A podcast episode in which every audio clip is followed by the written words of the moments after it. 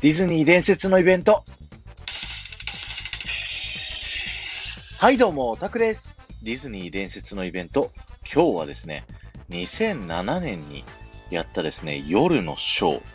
ウェットワイルドパイレーツナイトをご紹介したいと思います。えー、このショーはですね、パイレーツ・オブ・カリビアンのジャック・スパローがですね、主役になっておりまして、えー、火と水を使ったですね、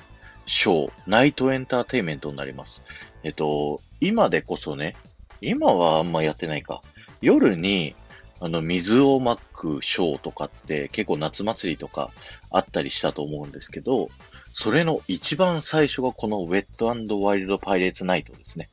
2007年にカリブの海賊がリニューアルして、あの、ジャック・スパローが出てくる仕様になったのと、あと、パイレーツ・オブ・カリビアンの3作目、ワールド・エンドがですね、公開したことを記念して、えー、東京ディズニーランドのシンデレラ城の前でですね、ジャック・スパローのショーをやってたんですよ。で、昼間は、あの、クール・ザ・ヒートというですね、ミッキーたちが出てきて、水を噴水、あの、巻くショーがですね、2006年からやっていて、2007年もですね、同じクール・ザ・ヒートをやってたんですけど、それに加えて、夜にですね、この、ウェットワイルド・パイレーツ・ナイトをやっていたという感じですね。いや、非常に曲がかっこいい。まずね。あのー、ジャックと海賊たち、ダンサーたちしか出てこないんで、結構ね、大人向けな感じがするんですけど、もう曲もかっこよくて、もうハートをね、ズキュンと取られる上に濡れるんですよ。夜なのに濡れるってどうなのって僕も最初は思ってたんですけど、いざ濡れたらね、めちゃくちゃ楽しいんですよ。やっぱりテンション上がっちゃう。夜で濡らされるのめちゃくちゃテンション上がっちゃうんですよ。全体的なストーリーとしてはですね、あの、ジャックをこう襲ってくるですね、呪われた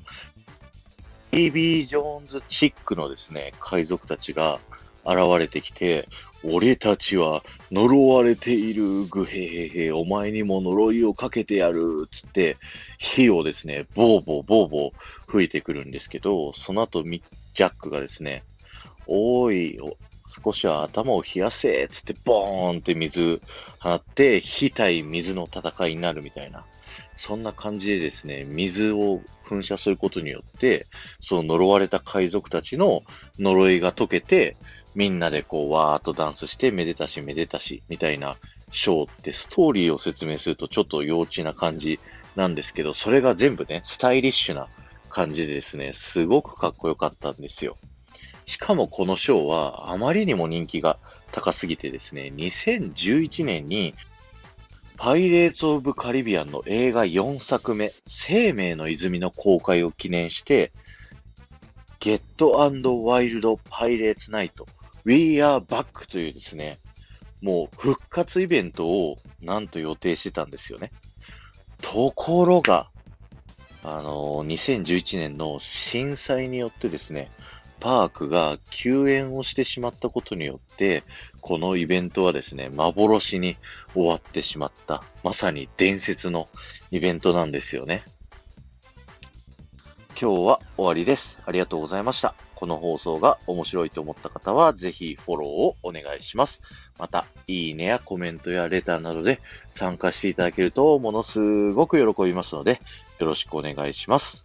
えー、前回の配信から今回の配信まででコメントいただいた方のお名前を読み上げたいと思います。すみれさん、赤と白の水玉リボンさん、町のかかりつけ医さん、ありがとうございました。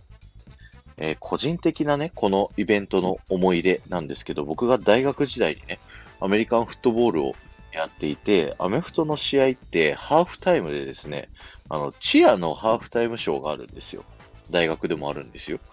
で、ある時ね、関西に試合しに行った時に、向こうの関西のチームのですね、チアリーダーのハーフタイムショーが、このウェットワイルドパイレーツナイトの曲をやっていてですね、ああ、ここの曲決めてる人とは気が入りそうって思ったのがこのイベント、イベントのなのかわかんないですけど、個人的なね、思い出です。ではまた。